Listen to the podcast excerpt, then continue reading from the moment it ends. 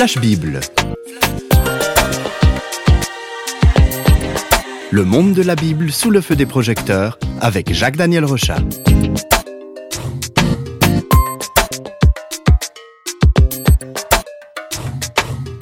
Jacques-Daniel Rochat, bonjour. Bonjour. Un de vos livres s'intitule Aide, conseil, lire et étudier la Bible. Et dans ce livre, vous comparez la Bible à une sorte de vaste étendue à explorer.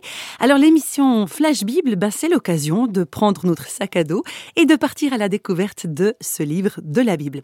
Qu'est-ce qui nous attend aujourd'hui? Alors la Bible, c'est effectivement comme un grand continent qui abrite des régions différentes. Elle n'est pas un ouvrage monolithique, mais un ensemble qui compte plus de 60 livres. Et chacun de ces livres est comme un paysage précieux qu'on peut explorer. Alors aujourd'hui, nous avons donc prévu de commencer l'aventure sac à dos en ouvrant le premier livre de la Bible, et c'est bien sûr le célèbre livre de la Genèse. Que raconte ce livre? Alors le livre de la Genèse, c'est un petit peu comme la porte d'entrée de la Bible. Mais c'est aussi un, un ouvrage étonnant qui va nous entraîner en tant que lecteur à remonter dans le temps et les premiers chapitres de la Genèse nous entraînent dans les mystères de nos origines et de la création. Et pour nous plonger sans attendre dans ce récit, je vous invite à lire les trois premiers versets de la Bible. Ils sont connus, hein, ces versets. C'est au commencement, Dieu créa les cieux et la terre. La terre était informe et vide, il y avait des ténèbres à la surface de l'abîme, et l'Esprit de Dieu se mouvait au-dessus des eaux. Dieu dit que la lumière soit, et la lumière fut. Donc voilà, la lumière vient, flash, c'est le cas de le dire, c'est un passage lumineux en quelque sorte. Oui, alors ce, pour moi, ce début de la Bible, il est absolument extraordinaire parce que dans l'Antiquité, il faut se rappeler, hein, on est dans des temps très anciens, et les hommes imaginaient que la création ou le monde était gouverné par toutes sortes de divinités. Ces divinités avaient des formes humaines. On pensait aussi à cette époque que le destin dépendait euh, des étoiles. Bon, c'est encore le cas avec l'astrologie pour certaines personnes. Euh, ces population antique est enfermée dans des superstitions animistes et vénérait l'eau, les nuages, les arbres, les cailloux. Avec la Bible, on dépasse totalement ces, ces conceptions euh, antiques et le texte est très surprenant parce qu'au début, le texte original dit que c'était le tohu, bohu, et un mot qui signifie vide, absent, c'est-à-dire la Bible commence par dire au début, eh bien, qu'est-ce qu'il y avait? Il n'y avait rien. Donc, dire que la Bible commence par du rien, c'est quand même un, peu bizarre, ça, non? Oui, c'est vrai. Mais comme on l'a vu, euh, ce, ce vide biblique n'est pas un vide spirituel. Et la Genèse nous révèle que l'Esprit de Dieu est au-dessus du temps et de l'espace. C'est Dieu qui décide à un moment donné d'actionner, d'allumer la lumière. Par sa parole, il actionne l'interrupteur, clac, et notre création commence sa formation.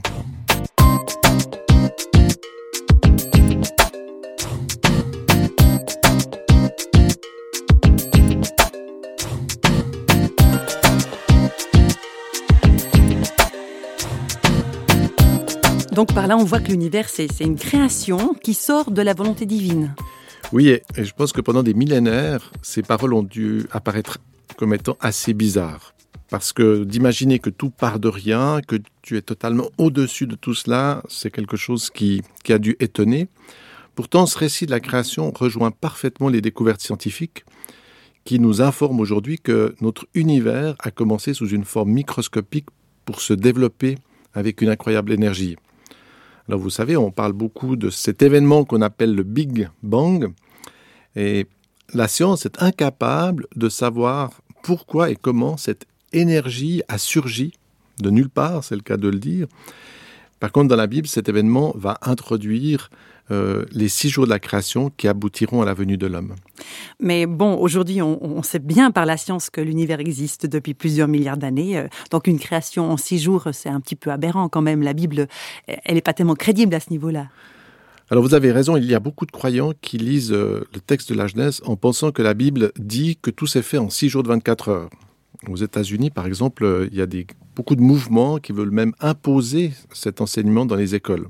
Alors c'est vraiment quelque chose qu'il faut dénoncer, non pas seulement parce qu'elle ne tient pas la route scientifiquement, mais surtout parce que ce n'est pas ce que dit la Bible. Alors qu'est-ce qu'elle dit la Bible à ce niveau-là? Alors dans le texte biblique, on peut déjà relever que le soleil apparaît le quatrième jour. Alors bien sûr que s'il apparaît seulement le quatrième jour, c'est un petit peu compliqué pour euh, compter les jours précédents. C'est pas des jours solaires. Mais en plus, et c'est certainement quelque chose de très important, le récit de la création va mentionner un septième jour qui sort de la création, en fait, qui, ne mentionne pas une création dans notre univers. Et ce jour étrange, qui va être célébré plus tard par le Shabbat, est le cœur du récit. Et il va viser à nous révéler que l'homme a une vocation plus grande que simplement la création, que l'homme a une dimension spirituelle. Et ça, c'est le cœur. Et puis, euh, ce qui est important, c'est que ce septième jour, euh, outre le fait que c'est un jour un peu spécial, c'est qu'il n'a pas de fin. Exactement. C'est un jour qui ne se termine pas. Donc, quand on veut prendre les jours comme étant quelque chose de temporel, on se rend compte que ça ne tient pas la route. Le septième jour nous ouvre dans une autre dimension. On pourrait presque dire en quelque sorte que ces jours-là ne sont pas le temps selon la manière dont l'homme compte, mais bien plutôt un espèce de temps symbolique qui nous parle déjà de la manière dont Dieu compte. Donc on n'est pas dans les minutes, les secondes, les heures et tout ça. Donc on voit bien que ces textes sur la création visent avant tout à faire connaître euh, le sens de la présence humaine sur Terre, alors en quelque sorte. Oui, tout à fait. Et dans la Bible, ça correspond aussi aux découvertes scientifiques, bien sûr, à la chronologie que l'on connaît, c'est que l'homme et la femme arrivent à la fin, ils sont l'aboutissement du projet divin. On connaît bien sûr Adam et Ève. La particularité de ces, deux personnes, c'est qu'ils vont être remplis de l'Esprit de Dieu.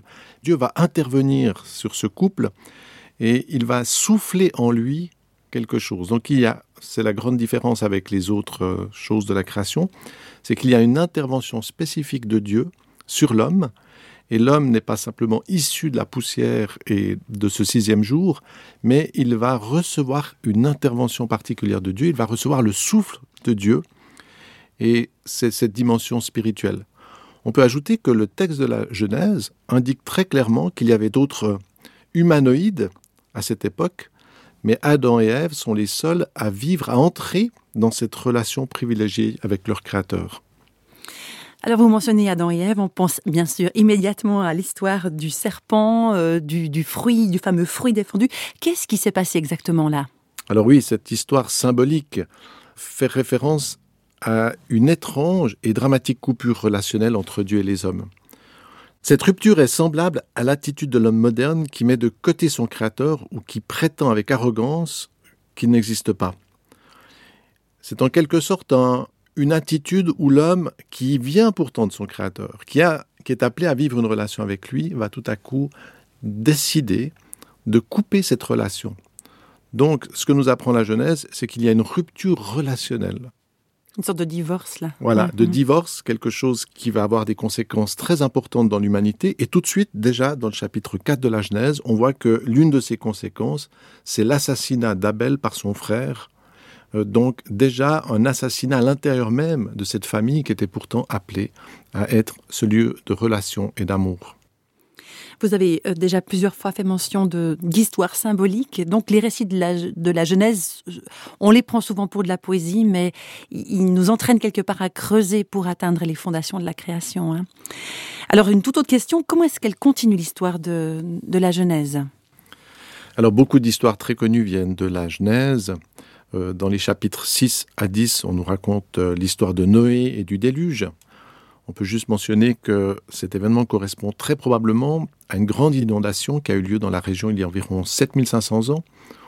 Donc quand il y a eu la rupture en fait de, la retenue du Bosphore, et probablement qu'à cette époque-là, on peut voir en tout cas sur le plan archéologique qu'il y a eu un déversement de l'eau dans toute cette région, et ça pourrait, disons, coïncider avec l'histoire biblique. Dans les chapitres 11, on va assister à la construction arrogante de la fameuse tour de Babel, où les hommes veulent construire un édifice pour rejoindre Dieu. Et là aussi, on a retrouvé des tours de ce type dans, la région Mésopotamie. Euh, donc, c'est des choses qui correspondent à une réalité euh, historique. Ensuite, la Genèse va nous faire suivre euh, durant 24 chapitres l'histoire d'Abraham qui a eu lieu environ 2000 ans avant Jésus-Christ. Et cette aventure va nous entraîner à suivre cette famille, son fils Isaac et ses petits-fils Ésaü et Jacob. Donc la Genèse, ce serait un petit peu comme un, un album photo de famille euh, qui retrace les aventures de, de toute cette équipe. Oui, effectivement, et beaucoup de gens ont souvent une très mauvaise idée de la Bible parce qu'ils pensent que c'est un, un recueil de, de paroles religieuses, de choses, euh, de règles à faire. Et c'est pas du tout le cas, en fait. La plus grande partie de la Bible, et on le voit très bien dans la Genèse, comme elle commence, c'est de nous faire suivre l'aventure de personnes. Et c'est souvent dans cette dynamique humaine que l'on va, justement comprendre euh, l'action de Dieu. Et on va voir par exemple que la famille d'Abraham s'agrandit. À partir du chapitre 37, on va accompagner euh, les enfants de Jacob qui donneront plus tard les douze tribus d'Israël. Et parmi ces enfants, eh bien, on va suivre l'aventure de Joseph, le mal-aimé de sa famille, il va être rejeté, vendu par ses frères. Et finalement, c'est lui qui va apporter le salut à sa famille. Et puis le livre de la Genèse se termine par la mort de Joseph. Nous sommes environ en 1800 ans avant Jésus-Christ. À cette époque, les descendants de Jacob sont venus s'établir en Égypte pour fuir une grande famine.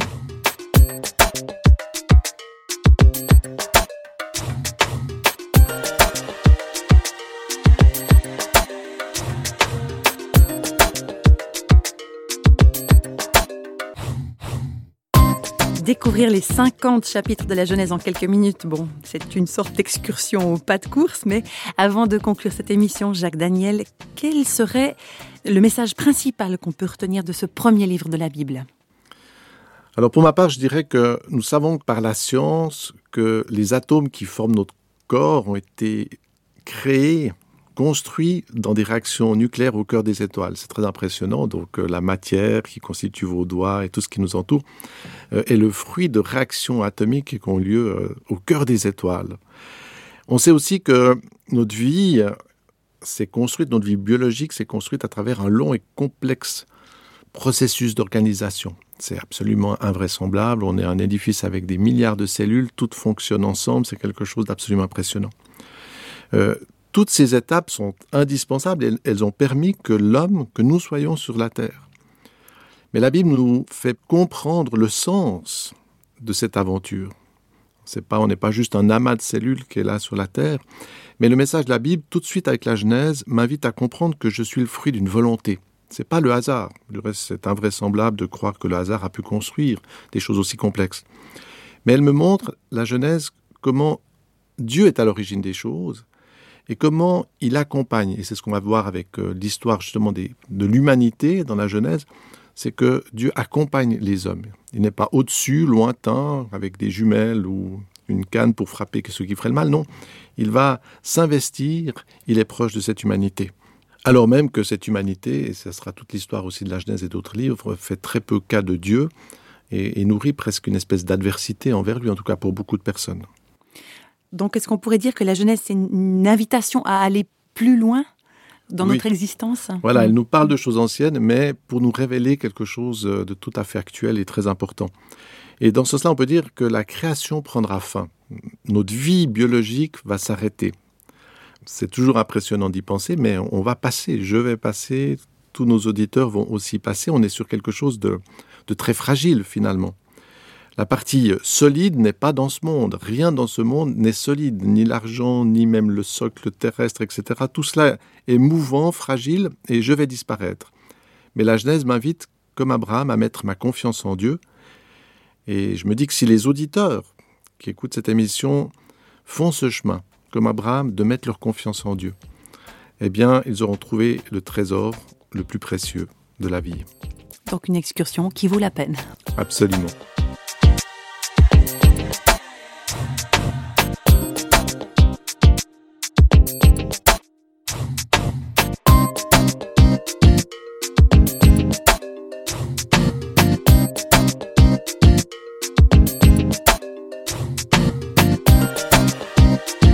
Les feux des projecteurs de Flash Bible s'éteignent pour aujourd'hui. Flash Bible vous a été proposé par Radio Réveil en collaboration avec Jacques-Daniel Rochat. Si vous voulez nous contacter par courrier postal, vous écrivez à Radio Réveil, boîte postale numéro 1, 25 301 Pontarlier, CEDEX, France. Et vous pouvez également nous contacter au travers du site www.parole.ch et nous rejoindre sur Facebook. Au revoir et à bientôt.